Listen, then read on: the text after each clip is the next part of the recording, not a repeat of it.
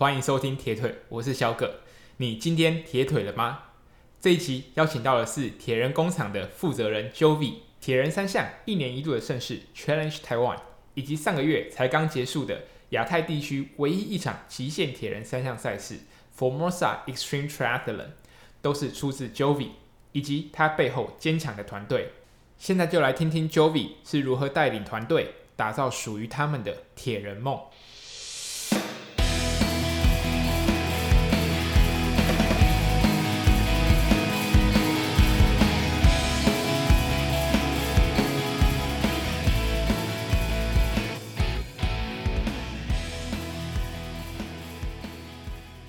好，那 Jovi 哥可以帮我自我介绍一下吗？OK，Hello，我是 Jovi。啊，uh, 我是铁人工厂 Waypoint 的 Jovi，工头 Jovi，好然后我热爱铁人三项，三个小孩了吧？因为我自己认识 Jovi 哥，主要是在那个一八年的那个斯洛伐克锦标赛，对，对那时候刚好因为去维也纳的班机，然后刚好在机场遇到 Jovi 哥，uh, 那时候是呃我第一次知道，就是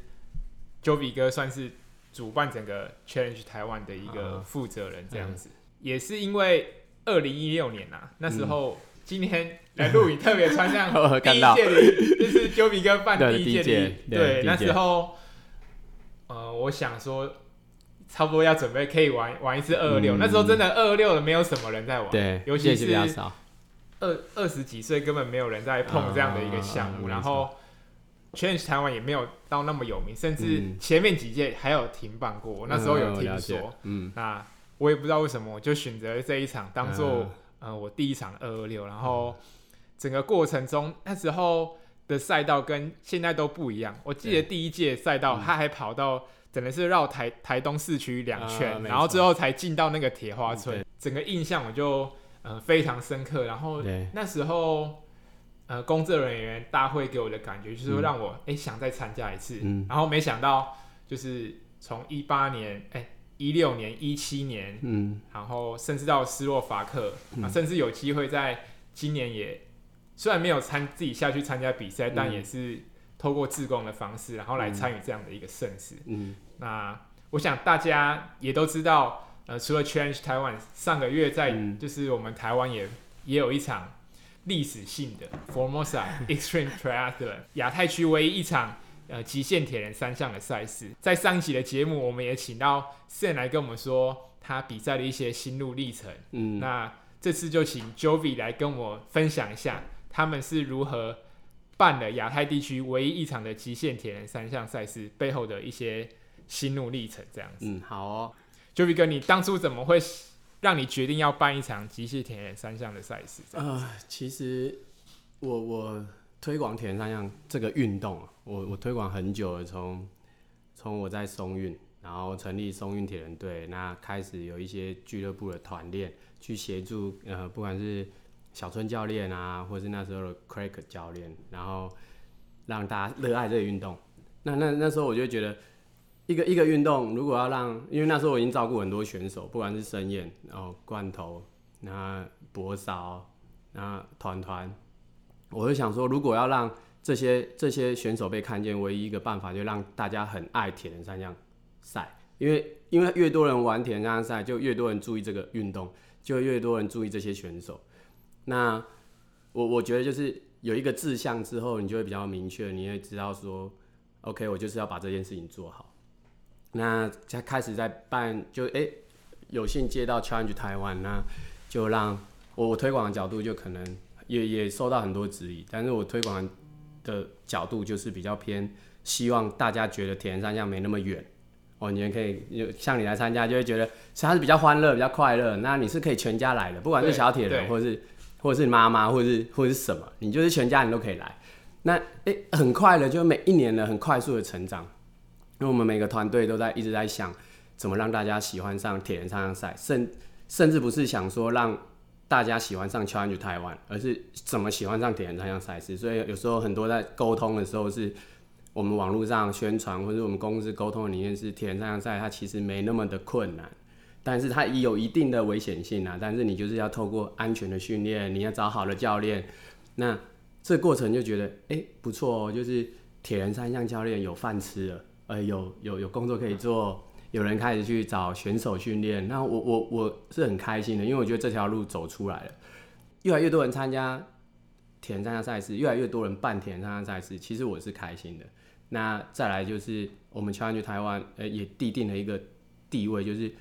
我们已经我最多人的时候到五千八百人，几乎是全世界前三大的比赛。大家也许不知道这这个数字的重要性，就是我们台湾玩铁人三项人口其实没那么多，但是我们有五千多人参加这个赛事，所以我们在全世界就被看到。那因为这样，那我就想说，世界上有一些有有其他比赛，像是极限铁人，像 Norseman，大家知道的 Norseman 就是一个，它是最刚开始对，在看它就是最经典，大家都想去的。那我我我有朋友去啊，像尤俊去，然后我就会觉得，哎、欸。其实看完那个赛道之后，我我自己都很想去。其实我自己很想去，然后就觉得，哎、其实台湾也很美，然后冬天也会下雪，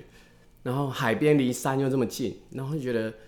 因为我们在台湾可以这样做。所以那时候我完全没有想说可以加入这个组织，完全只有想说，哎、我其实在台湾这样做，那定定一个位置是，哎、如果全世界的铁人因为 Norseman 而认而而认识了挪威。那为什么不能有一个比赛而认识了台湾？所以我就有这样的想法。那我也我我觉得这个想法就埋在我心里面很久。所以我其实认识我的比较熟的朋友，他可能多少会听到，在三四年前就听到说，嗨，Joby 好像想干这件事情。那我心里面就一直觉得我想做，但是在我想做的过程中，我我一直在想怎么完成它。那就是在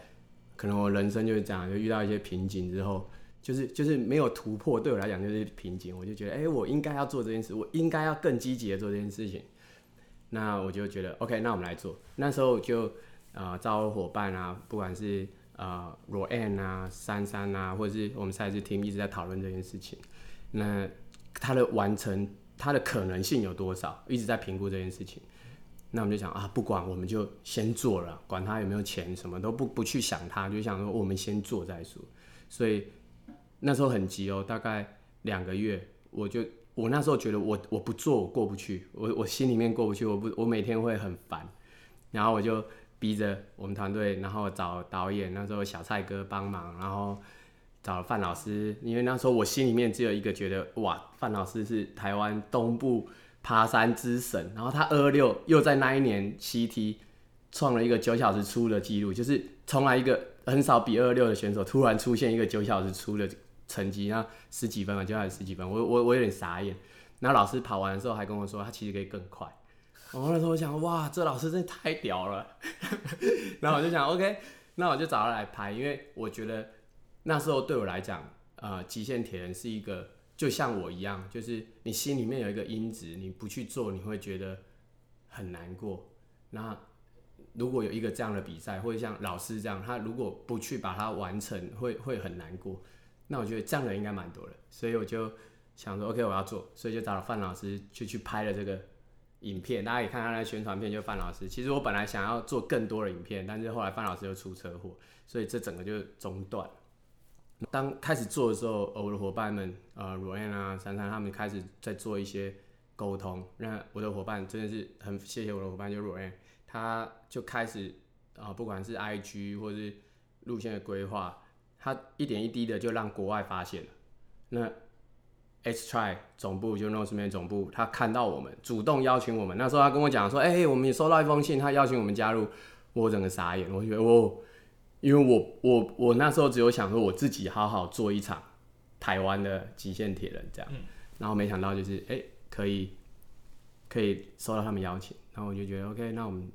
很开心啊，就其实我们原本规划路线更难。本来是要游七星潭，然后跑四个主峰，就是可能呃石门尖山啊、呃北峰啊、南峰啊、主峰啊跑完这样，然后后来加入他们才知道说，OK，其实有很多规范的，你不能有回头路，你只能一条路，你不能折返，就是要告诉大家你只有拼命的往前这样，所以才才修正这个比赛的规则跟路线，所以这也是我启蒙的一个点，那让世界看见台湾，让。很多喜爱铁人三项人，或是不知道铁人三项人，因为这场赛事认识铁人三项，所以其实它包含很多我在推广铁人三项运动这条路上的一一些意义存在着。对，那 Joby 哥那时候，你有这样的想法？你有嗯，第一个把想法告诉的人是谁？呃，其实我已经，我我觉得那时候我应该就是跟我的伙伴说了啊，就是我一想到之后，我就跟我的伙伴说，就跟我的呃身边的，不管是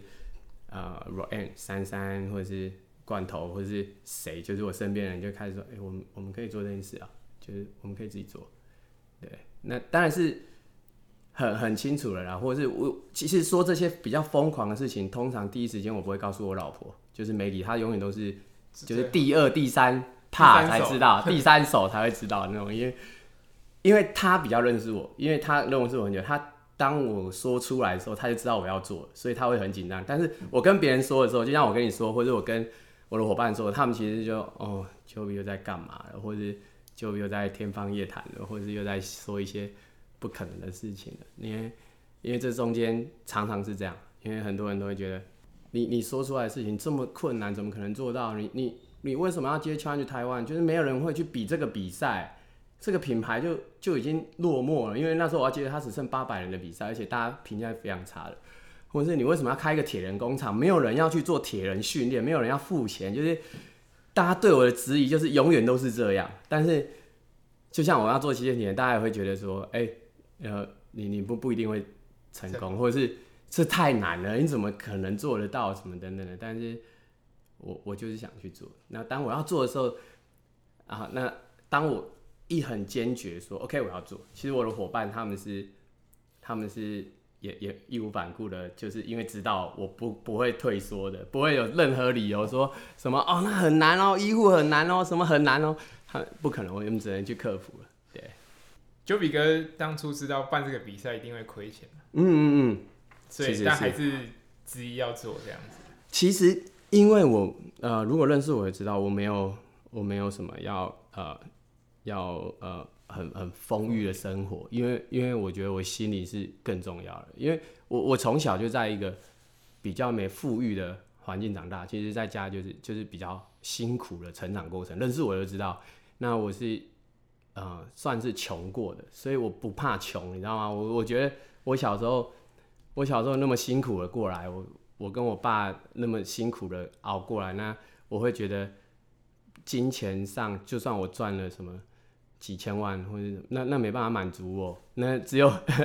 对对，不是，是我完成了一件梦想，那才能满足我，所以。就像到现在，我可能跟我老婆就是还还没有一个自己可以买的一个房子或者什么，但是我觉得那那对我来讲不是首要目标。我觉得是我们怎么样活得精彩，我怎么样带给我小孩，告诉他说你其实要很坚持自己要做的事情。这这这些理念其实是我比较在乎的，所以我反而在田上推广路上不会，就是赚多少钱这件事情不会放在我首要的目标。反而是怎么怎么熬过去，怎么撑过去，怎么怎么有未来，或是我们怎么让别人看到我们这件事情，是我比较在意的。对，所以当初办这个极限铁人三项赛事，嗯，其实没有说一定要 XTRI 认真，就是呃，对，我完全没有属于台湾自己。对对对，我其实是想说，我我不一定要加入任何联盟，我只想要让全世界看到，就台湾这么美。你大概知道东进这条路，应该全世界很少人跟他比了。就像人家很喜欢去骑什么阿尔卑斯山或者什么，我我我反而是希望大家来骑台湾的东进五岭，因为我觉得东进五岭甚至比阿尔卑斯山还漂亮。我自己觉得啦，可能别人会觉得比较漂亮，因为我去过，我我觉得，哎、欸，我觉得台湾不输啊，那个大峡谷里面超美，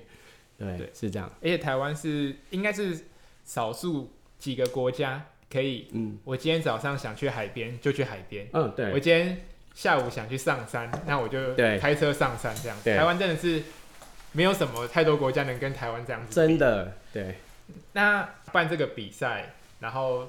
就是到 X Try 授权，像 X Try 就是极限铁人三项联盟，嗯，他们认证一场赛事，可以帮我们讲解一下需要哪些必要的条件，okay, 或是比较重要的。呃，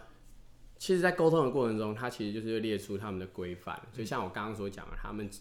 呃，只能往前，不能往后，后就是你不能说折返哪里，你只能说这条路就是一直往前。那当然就是我们要去找出这样的路，因为在台湾就很难啊，因为台湾比较小，不像国外就是很很大，可以随便拉一条线就可以很长。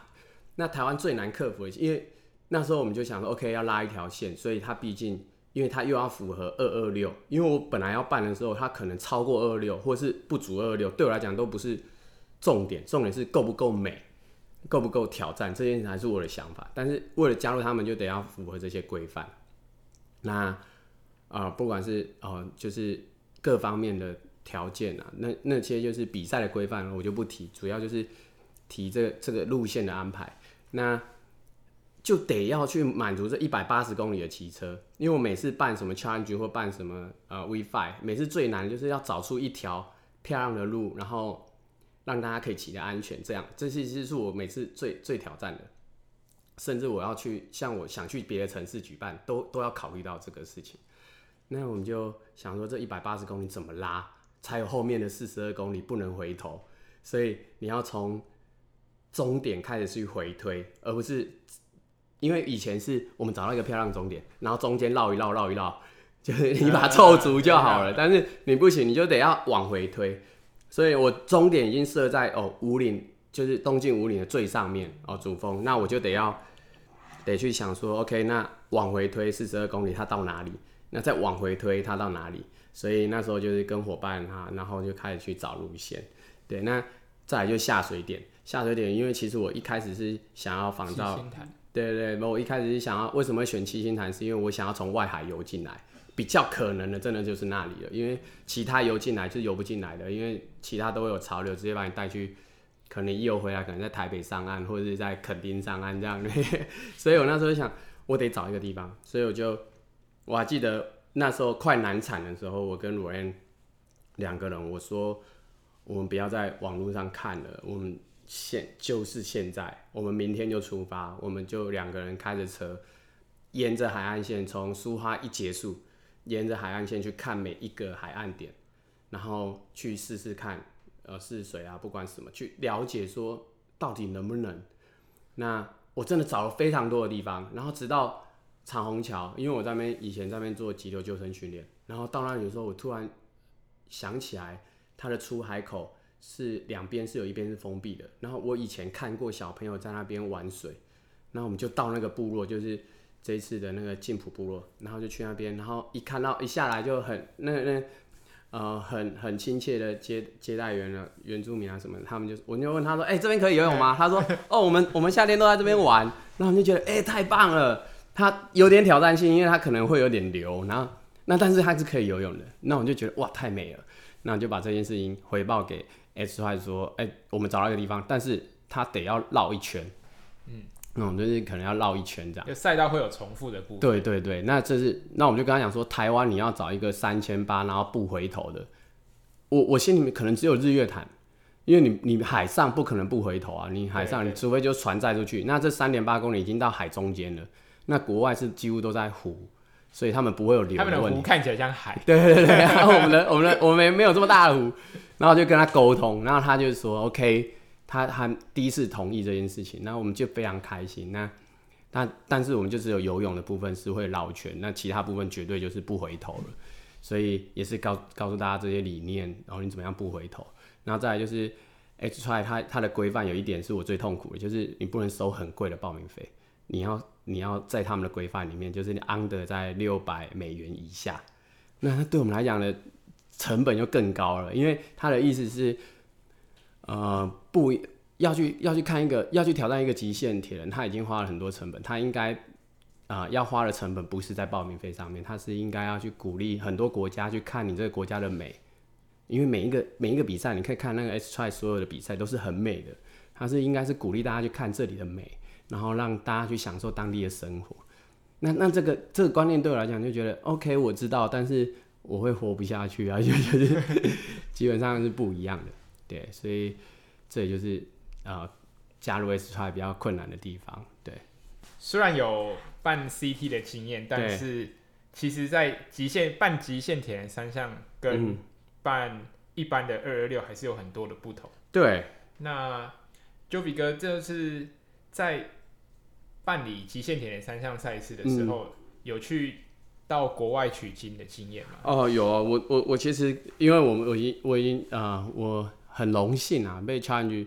就是可以当亚太区的 CEO，就是可以去甚至是在去年，然后在全世界告诉大家台湾怎么成功的，因为大家很傻眼，就是不可能，怎么可能台湾这么小，然后远超过于其他铁人三项发源地，或者是铁人三项发展三四十年的历史的国家，怎么可能会这样？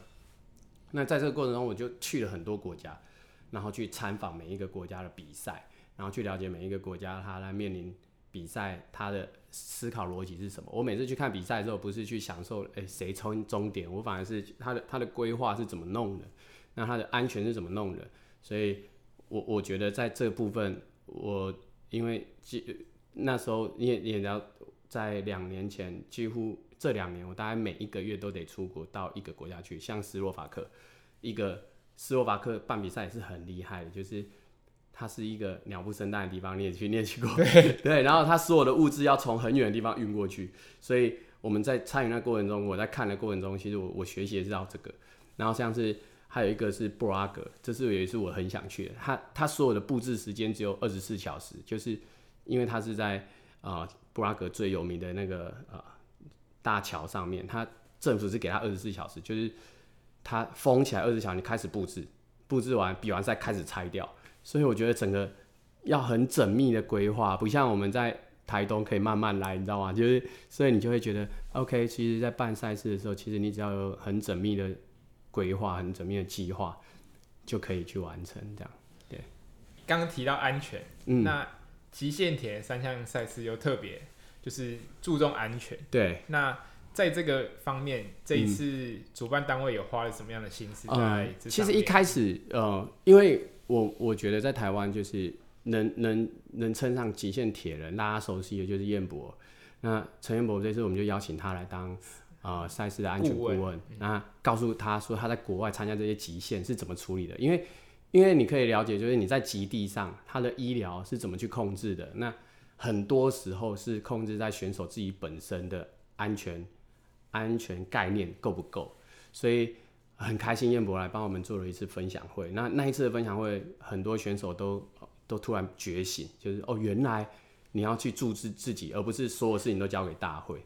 有这样的经验之后，我觉得所有选手自我的安全意识提高很多。那我们在宣传过程中也也有很多规范，然后告诉大家说你要去注意什么，注意什么。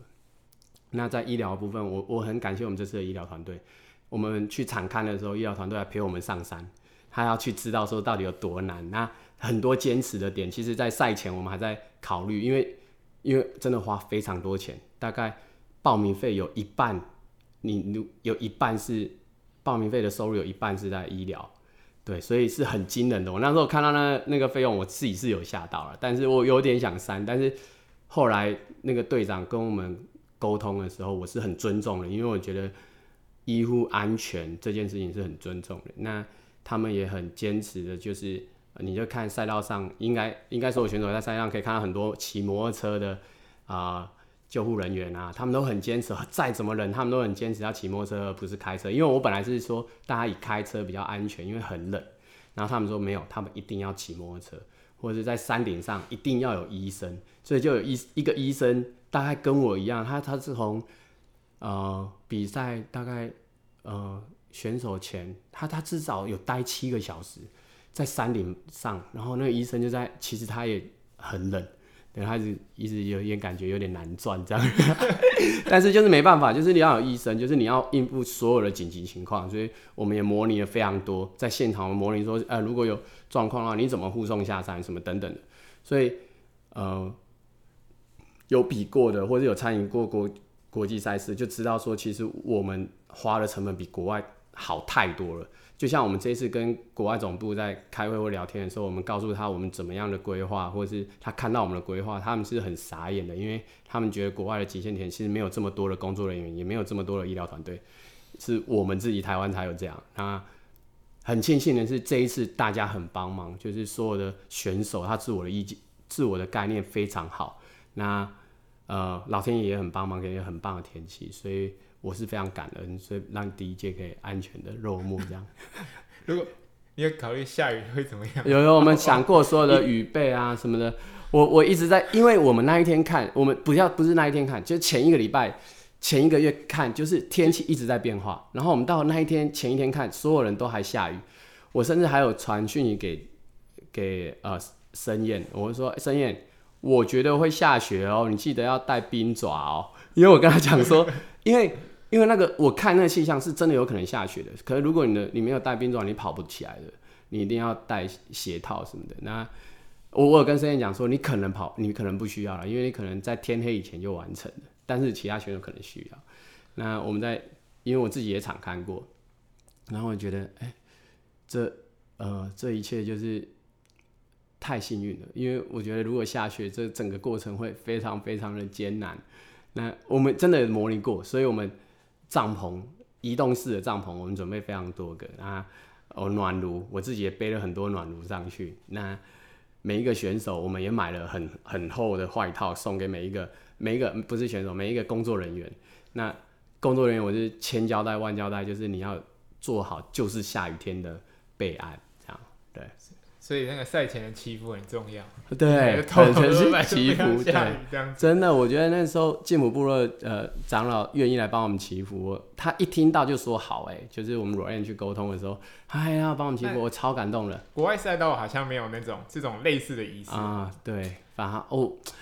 应该也是有一些国家、有一些部落会有啦，但是我觉得在台湾是很特别，就是人情味很重要，而且是他展开展开双手欢迎我们去的那种感觉不一样。所以那一天祈福，我真的，我说真的，我可能是第一个掉眼泪的。我觉得这一切就是太多人帮忙，然后一切我何德何能让这么多人来帮助我？其实是我是非常感动的。对，像 Norseman 啊，嗯呃。就是很最经典的极限铁人三项的赛事，对，甚至我看我们台湾选手也有去那个帕塔沟美，嗯，对。啊，像其实这两个我我看了一下，嗯，这两个赛道其实爬升大概就是有五千多，甚至只有三千多，对，没错。所以当初就是 Formosa 这一场比赛，FXT。把整个爬升拉到六千八，嗯，会不会考虑报名的人太少，哦、或是觉得说，哎、欸，这样子反而可能更多？没有没有没有，我们就是觉得少没关系，但是就是它的美要被看到，所以已经没有考虑到说，不是说没有考虑到多高。我那时候量完的时候，我觉得也太多了吧，这代表就是你东进要爬两趟，你知道吗？对啊，因为爬一趟只有三千多，所以你要爬两趟才有六千八到七千，甚至到七千，然后。我就觉得哇，太难了。那总部一看到这个路线的图的时候，他说：“我跟你讲，其他国家极限铁人大概这种难度就大概二十个人、十几个人，你这个我觉得最多最多三十个了。”那时候我那时候听到三十个，我其实心寒了。我想三十个我们就赔死。然后后来就没想到，哇，台湾人为之疯狂啊！台湾人就报了七十个，我我有点傻眼。应该会更多，应该国外选手都还没来、嗯。对，因为其实国外选手还没来，可是就是总部有傻眼说我们第一场就有七十个，那那他其实是很意外的。那应该要更多，因为有很多国外选手他是跟我们取消了，就是他没办法过来，所以很可惜。那这次也是所有完赛之后，我们在跟总部开会，他们也觉得我们这个是真的是最难的，就是我们比其他爬升都还要难很多。如果有去比就知道，对。当初这个赛道，嗯，会。就是五岭其实已经很代表性了，那为什么会把终点设在合欢主峰？嗯，因为我觉得你你做事要做完，就是我我自己的坚持，就是你，然后我做事其实我的伙伴也都知道，就是我希望你可以多想一点，我多做一点。就是别人如果觉得终点就在这里，哎、欸，对我们来讲就不是这样，就是终点就是要在最高，不也不是意想不到，就是你应该要去完成一个，你就已经到五岭了，为什么不到？更高的地方，然后我就觉得主峰就是合欢山的代表，就是就是一定得到主峰，所以那时候也是到为了这个主峰，其实我们耗尽了非常多的力气。可能你要多，本来到五岭可能两百趴的力量要用完，你可以到主峰，你可能要多用一半的力量，就只是两公里，但是那两公里我们头痛的要死，真的，因为你要把所有的物资、人力扛上去，对，那。所有人都是只能用人力了，你没有任何的工具，你只能用扛的，对，所以这件事情，无论是工作人员还是选手，真的都要花两倍甚至超过两倍的力量去去完成最后的两公里。对，当初这个比赛是六十八个个人组，对，然后三个三组的接力，对，那当然实际报到了比报名的还要少一点点。对，五十九。最最后完赛的是二十个人。呃，对，二十个人。那 Jovi 哥这样的完赛人数是你预期的？其实我预期差不多。其实老实讲，我预期本来更少。嗯，对对，但是就是就是，你知道这个这个是一个很，你办比赛你就知道，你要准备奖牌，你要准备完赛衣，你要准备很多东西。到你你到底要准备几人份？因为你不知道几个人会完赛啊。但是你又不能省，你就是得要做做足，你不然等一下完赛人太多怎么办？所以你看我们现在还有黑山一大堆，就是 就是因为完赛只有二十个，可是你做很多件啊，那就没办法，你只能去。满足他，那你期望越多人完赛越好。但是为了安全，所以很多很多我们设非常多的关门点，就是很多人都说他每一关都是在破关，或者都在压线才完成。那呃是真的比我的期许中多一点，但是就是呃天气整个很好，这次老天爷真的很帮忙，对，是这样。问一下，那个、嗯、那个第一名的那个冠军戒指是？对就我们伙伴，我们伙伴想的啦，其实就是，哦、其实对我来讲就是一个概念。他们想说，我觉得对，就是因为就像我们上看了《魔戒》，我们可能为了一个戒指，然后去一个山里面挑战，然后去要去那个山里面拿到那个魔戒，我就觉得，哎、欸，我们铁人有一个魔戒，然后大家可以可以去追寻这样。所以我非常谢谢我的团队，就是我们设计师啊，Vivi 啊，或者是罗燕娜，他们就是真的很很认真在去发想这个，我我是非常感动的，对。刚刚上一趴就是讨论讨论到一些关于 F 叉 T 一些赛道的问题。对那接下来我想问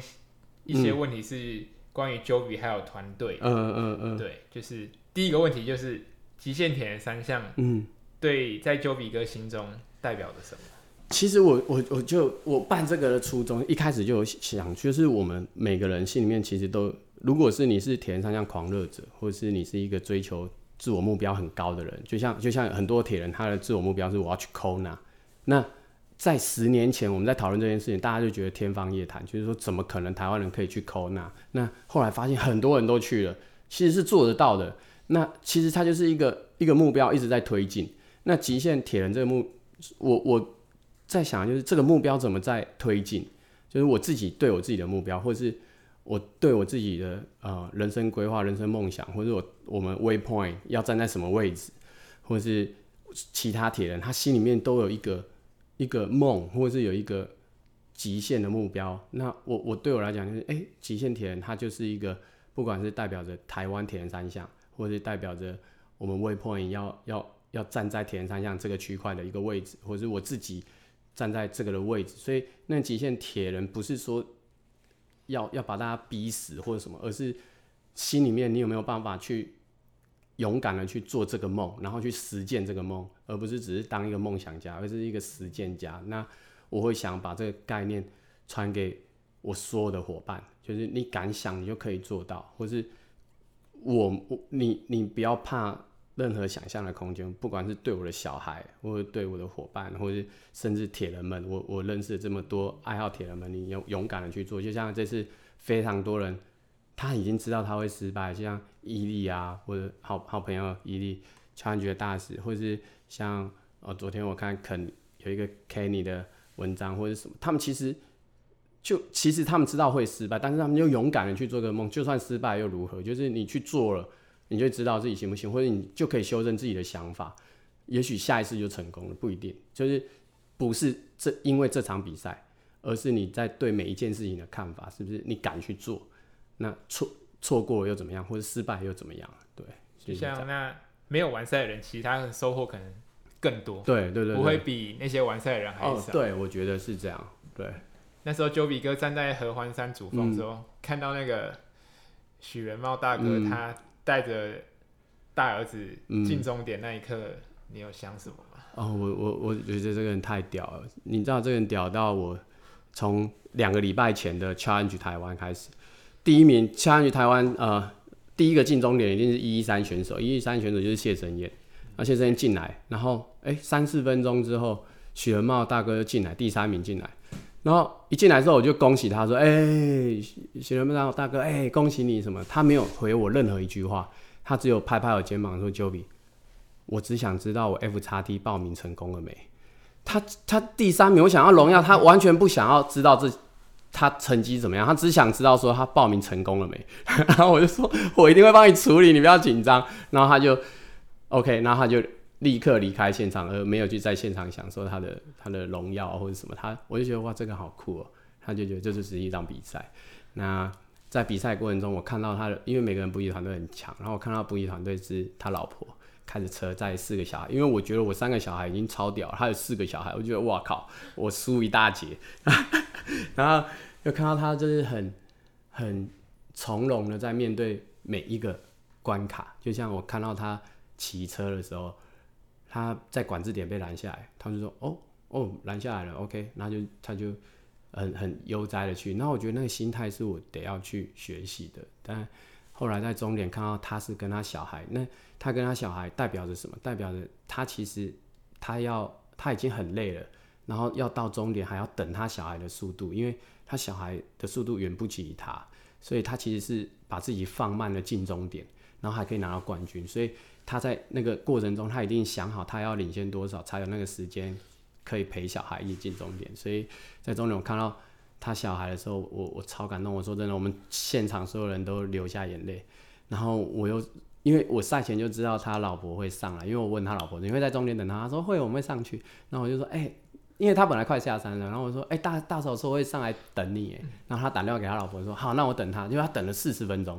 已经那么冷了，然后他就等四十分钟。然后他大儿子已经在旁边冷到不行了。我们所有的发热毯什么都给他儿子，然后他只穿一件短裤，然后完全不怕冷。我觉得哇，这个人已经受过很多啊、呃、痛苦的训练，或者是拳击手。我知道可能痛感已经没了。就我那时候就想，每个人问我说，可能拳击手就是痛感比较痛感比较失失觉了这样。我就觉得好酷的一个人。然后我就说好，那我就会陪他等，因为我也很想要看他全家人在终点的样子，所以我是非常感动的。然后最后他下山，他儿子因为他儿子很小，跟我们家阿用一样，就是二年级。然后，然后他还背着他下山，我觉得哇，这这根本就他都没出力嘛，这个比赛，所以我觉得，哎，他心态其实应该是调整的非常好，对，是这样。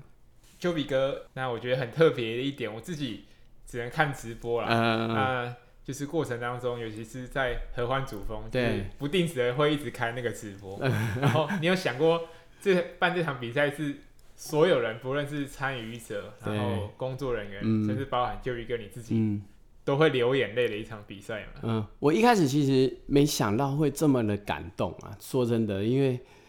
因为我觉得我我脑子里面只有想要完成它，带着我的伙伴完成它，就就是这件事情是我我首要目标，就是怎么样安全的完成它。因为我那时候就告诉所有伙伴，只要任何遗憾，这个遗憾不是来自于选手。的遗憾而已，而是工作人员的遗憾也会有，所以我们怎么样尽全力的去完成，就是呃，我们尽本分了，我们尽全力了，而不是有遗憾，就是我们没做到等等的。那，哎、我就想说，OK，我们去做。然后没想到在赛前我就已经觉得很感人了，在赛前说明会前，我看到我看到那种十几年来比铁人赛场上的朋友都来了，就是我我我已经我已经玩。我我二十四岁，现在十六岁，我已经玩十六年了，呃，二十三岁开始玩，十七年的铁人赛，然后看到这些老朋友都来的时候，我觉得，哇，这好像是聚会，然后又看到那个补给员的名单，有一些是我的偶像，像陈仲仁大哥啊，那都是我的偶像级的，就大家都都来了，然后我就觉得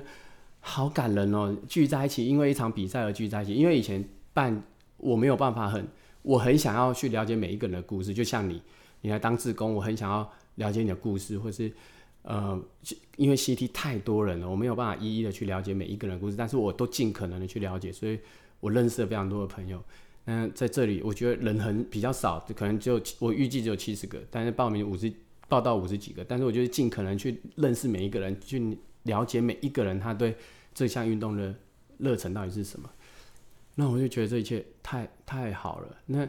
因为我每次。因为再来就是最难的，就是你刚刚提到工作人员。那对我那时候想说，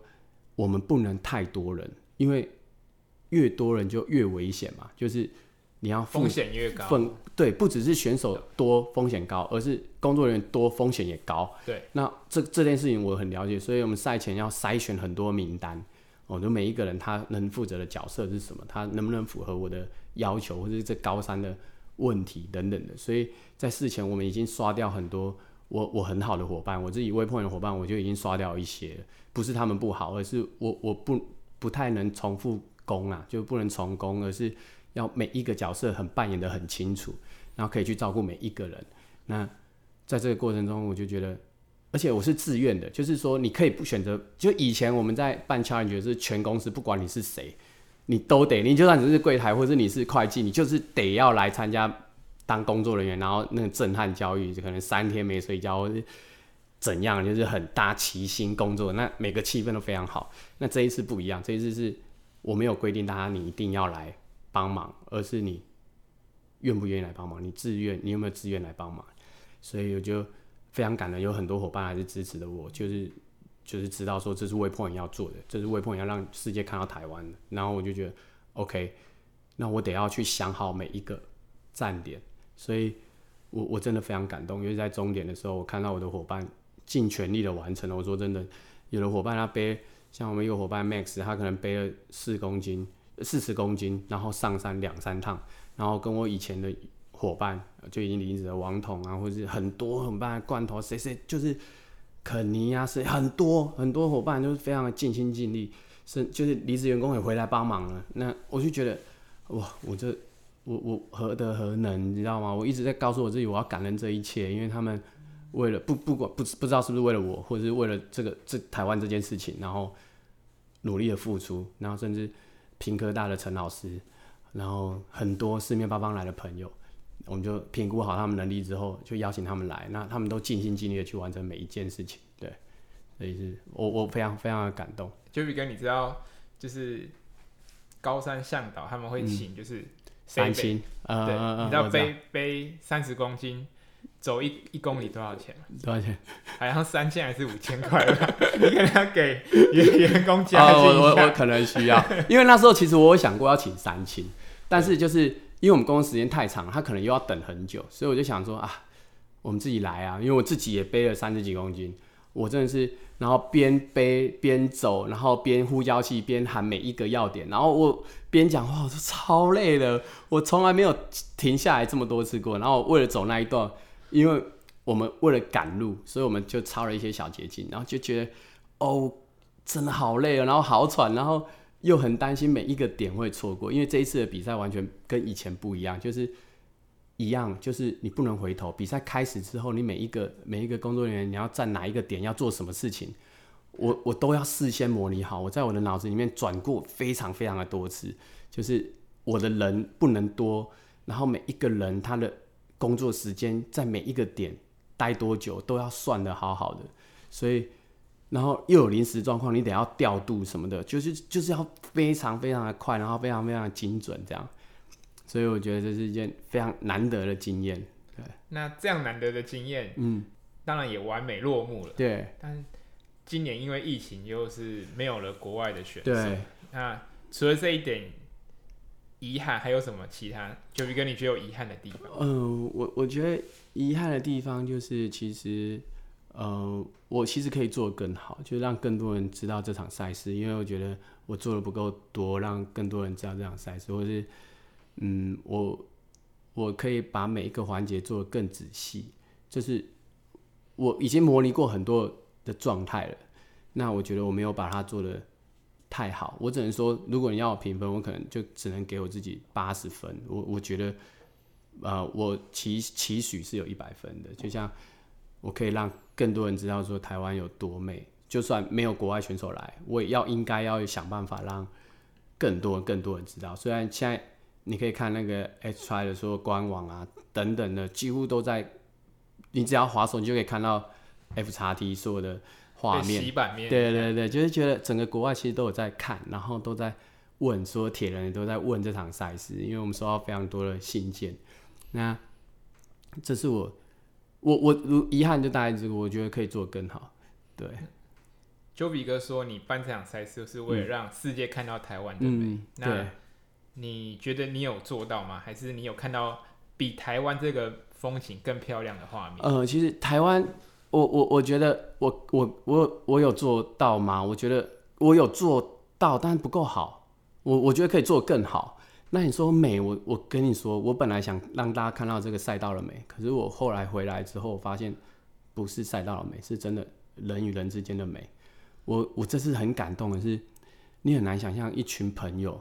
可能十几年的朋友，然后为了你要去参加一场比赛，然后在旁边帮助你，就像范老师，他他的朋友已经征战很久了，他来帮他补给的朋友都是征战很久，或者像第四名的光哥。呃，简志光光哥，他来帮他补给，是你有钱都请不到的众人哥什么的，你就是请不起的那些人，他都来帮忙了。或者是像你看许仁茂，他是家人来帮忙，或者像申燕，他老婆自己开车，你知道我我看他老婆开车一个人哎，开一台九人座的，然后我都替他担心了。对，那就我觉得，然后就是几乎二十四小时不能睡觉的那种，然后要随时紧绷，然后看到很多亲情，然后友情，然后爱情，然后很多另一半，我觉得。太美了，我觉得这是这这过程中我好，我说真的，我是很感动，我每一一幕都在感动，你知道吗？我觉得那个画面我很难形容，是因为我看到的是就是三 D 四 D 的，你知道吗？就是我现场看到，可是很难透过一幕告诉大家说那个美到底有多美，因为因为很难形容，就是你看到那个到终点那种感动，或者是彼此的扶持，或者是你遇到状况，大家怎么去帮助你，然后。无怨无悔的，就是很每个选手回来之后可能会绝交啊，会很多朋友会，但是我觉得看到是那种感感情之间的那种火花，你你看到现在还在发酵，而不是只有选手发酵，而是补给员或者在旁边支持的朋友都都因此而感动了。然后我我觉得这个是我看到最美的地方，不是那个山里面的美，我很快可能就忘记了，但是那个人与人之间的我。人与人之间流露出来的真心、真性情，是我我说真的，我印在我脑子里面很久很久。就是那个近终点的画面，或者中间扶持，我我觉得那个美是，我我我觉得如果再说一次，我我觉得我我做错的地方，就是我没有把那个美留下来，让每一个选手知道。对，真的这个会扩散。嗯，像 Sam 也是说，他也是也也当过 Northman 的补给员，对对对，他也是。看到选手，嗯、然后他也愿意参加极限铁人赛。嗯、那就是节目进到比较后半段，嗯、那我有一些比较有趣的问题想、啊、想问 Jovi 这样子。对，毕竟毕竟你是一个老板，然后又是一个想做什么就一定要做，达到达到目的地的老板这样子。对，对，那就是办了那么多场比赛就比如你、嗯、你自己参加过几次二二六？我参加过几次二六，应该有十十几次吧，十几次。当初怎么会接触这样子运动？没有，我以前就是在当兵的时候啊，朋友朋友就觉得田上下，因为那时候人很少，那二十两百个吧，最多人了，两百个我们就觉得好多人了。然后以前的比赛又很单纯，就是永远不会有人去抱怨大会的，就是大会就是只要有比赛，我们队就很荣幸的，就是。我甚至比的第一场是进终点，我的伙伴进终点是连拱门都没有了，就是他们时间一到就在鲤鱼潭，时间一到就拆掉了。那我对我来讲，铁人三项赛就是它很令我着迷的，就是它其实是可以让你去缓解生活中的压力，而不是或是让你人生中有一个目标去追寻，或是让朋友聚在一起，有很多很多的元素在里面，而不是呃。就像其他运动可以瞬间完成的，就我们去打一场篮球，是不一样。田上赛它是要融入在你的生活里面、你的家庭里面，你才可以玩得很好。对，大概是这样。那说到融入家庭，嗯、那 Jovi 哥办比赛之后，有什么东西是哎、你会把它把它带到家庭，或是你觉得在你自己家庭里面，嗯、你觉得家庭教育哪个部分你觉得很重要？哦、你会一直告告诉小朋友这样？其实我我像我的小朋友呃。我不敢说很优秀啊，就是有些人看我小朋友可能也很皮啊，或者什么，但是我我以我小孩为荣，我小孩蛮特别的，就是我我小时候就是有告诉他，就是要照顾身边所有的人，然后你每天去学校，我每天只会交代一件事情，就是说你去学校有没有帮助朋友、帮助老师，那这是你每天要做的工作，就你回来你要告诉我你要做两件好事，那他没有回来哦，我帮老师。扫地，我帮老师拖地。虽然我我不是我，我是希望他们发自内心，的不是我规定的。但是我觉得有些事情是你做久就知道。所以我觉得我小孩我很感动，就像我两个儿子都模范生，我这辈子没拿过模范生，我小时候坏的要死，那我小孩模范生，那阿用更不用说，阿用是非常特别，就是他是班长又模范生，又是体育老体育体育股长，就是就是就是，我就觉得我的小孩怎么会这样？就是我会觉得是身教真的很重要，你有没有？让他知道说你每件事情都很尽力的在完成。那你有没有跟他对话？就是我我小朋友从小就把他当大人在对话。有看过我的就知道，就是我可能可以因为他一个错，我不会说哦你做错，而是他这个错，我可能要跟他讲半小时，就是有什么错。所以每个人都觉得我太夸张，但是我觉得就是我我不想要错过任何一个他们成长的机会，或是失去任何一个机会。所以我我办比赛再怎么忙，他们都会。只有这一场 F 叉 T 他们没到现场，因为因为我会一直移动，没办法照顾他。每一场他们都会到现场去看我怎么去工作的，因为就是要很努力，或者是在现场怎么去啊、完成每一件事情。所以这件事情在我家庭里面是很重要的。但是我觉得，如果你说什么更重要，更重要的是我在办挑战局台湾的时候，其实是我希望铁人三项赛是可以影响每一个家庭的，就是就像。就像我们看一个选手完成铁人三项赛好了，就像我 Waypoint 给给人家感觉好，我都我都告诉我每一个伙伴，或者我说这个人他代表的是一个家庭诶，就是他后面有一个爸爸妈妈，或者他后面有一个家兄弟姐妹，或是有老婆，或是有小孩，他有没有因为他来参加这件事情玩铁人三项而骄傲，而不是讨厌？有哦，我老公去玩铁人三项哦，绑架我老公或什么，我我不希望这件事情发生，所以我会觉得。他有没有让他家里人融入这一件事情？就是哦，我们去穿去台湾可以一起玩，然后所以我非常在意参赛参赛者旁边陪伴者的角色有没有有没有很舒服，或者是有没有看到他感动的地方？所以我每次我在推广小铁人的时候是更更融入的。我每一个小铁人都是我亲自主持的，或者亲自在终点等他们的，就是因为我觉得小铁人他代表更多的家庭，就一个小朋友就代表一个家庭。所以我也希望说，喜欢看小朋友运动的自己家长也要动起来。所以我每次在现场一定都会喊家长很讨厌，就是说，你你你小各位小朋友，你家你的爸爸妈妈有没有参加铁人三项赛？如果没有的举手，就很多小朋友举手，说对他们叫你来参加，可是自己没参加，所以你要告诉他们明年要参加。所以我会希望是动起来这件事情，或者铁人三项这件事情是全家人的事，你不一定要。就像我自己本身已经不是那么追求成绩了，因为，呃，我觉得成我自己追求成绩会很投入。那我觉得是参与这样的活动，我可以怎么样很安全的完赛，或者是怎么保持一个运动的习惯，然后全家人融入在一起，有共同的目标。然后这是我比较在在意的，所以我们全家人也因为铁人三项赛感情越来越好，像我爸妈，或者是我，或者是我跟我小孩，对，大概是这样。就是从一个父亲那。现在回到老板的身份，嗯，对，就就宇哥身为一个工头，嗯，你自己，嗯，面试员工，或者是你会希望他有玩过铁人三项吗？或是你希望他有什么样的特质？嗯。其实我我我一直不喜欢人家叫我老板，我员工都知道，我都会说你不要叫我老板，因为我从小就觉得我不是一个当老板的料，我是喜欢做事的，就是我喜欢去扫扫地啊，所以你看我在。赛场上是我很喜欢动来动去，你不要你不要叫我在那边不要动，就像我下来对不对？对，就像我的我的我的伙我的伙伴们，他就说，哎，Joby 你可以不要动嘛，我们来做就好了，你指挥就好。但是我我没办法，我觉得那个事情是我不喜欢的，我喜欢自己下去做。那我喜欢跟大家一起做，所以我我在面试员工的时候，我就觉得是你有没有办法？我们公司现在现在的我面试。就不会说你一定玩过铁人三项赛，因为你可以进来再玩，就是你进来你就得玩了。就是我们公司就比较特别，就是你进来，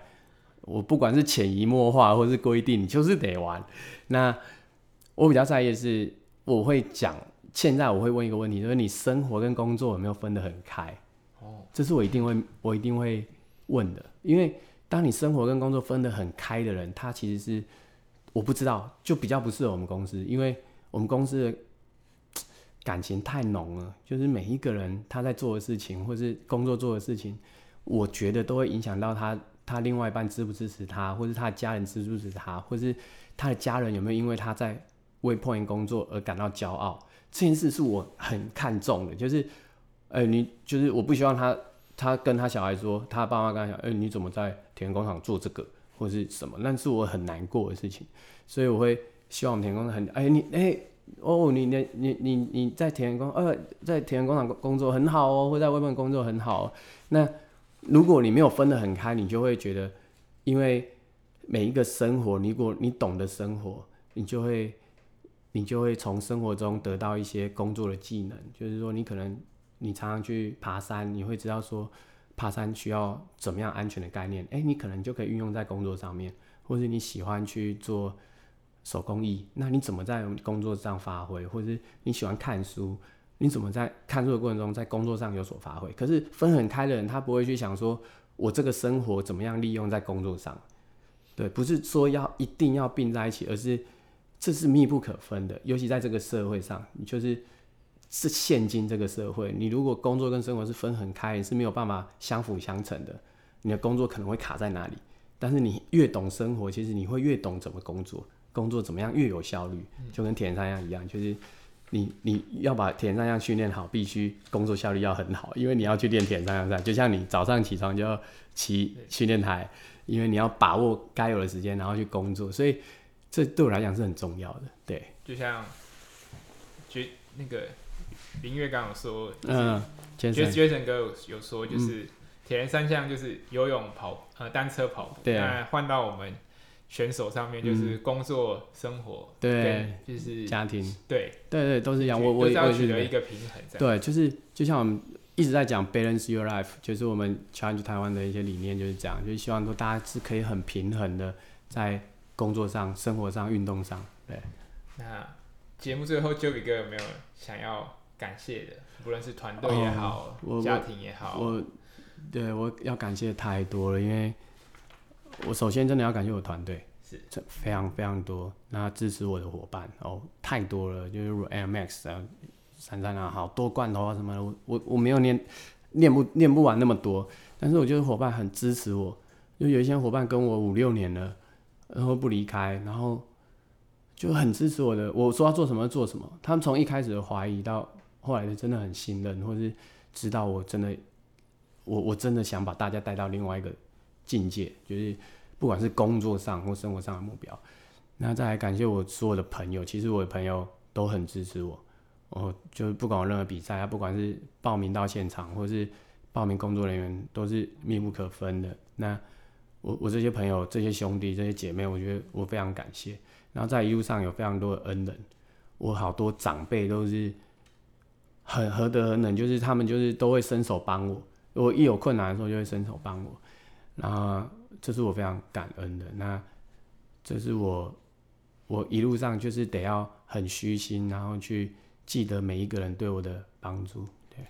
好，那节目我想说总结一下，对我我对我忘记谢谢我老婆了，其实就是就就一切就是最最后真的都要感谢她啦，就是。能容忍我这个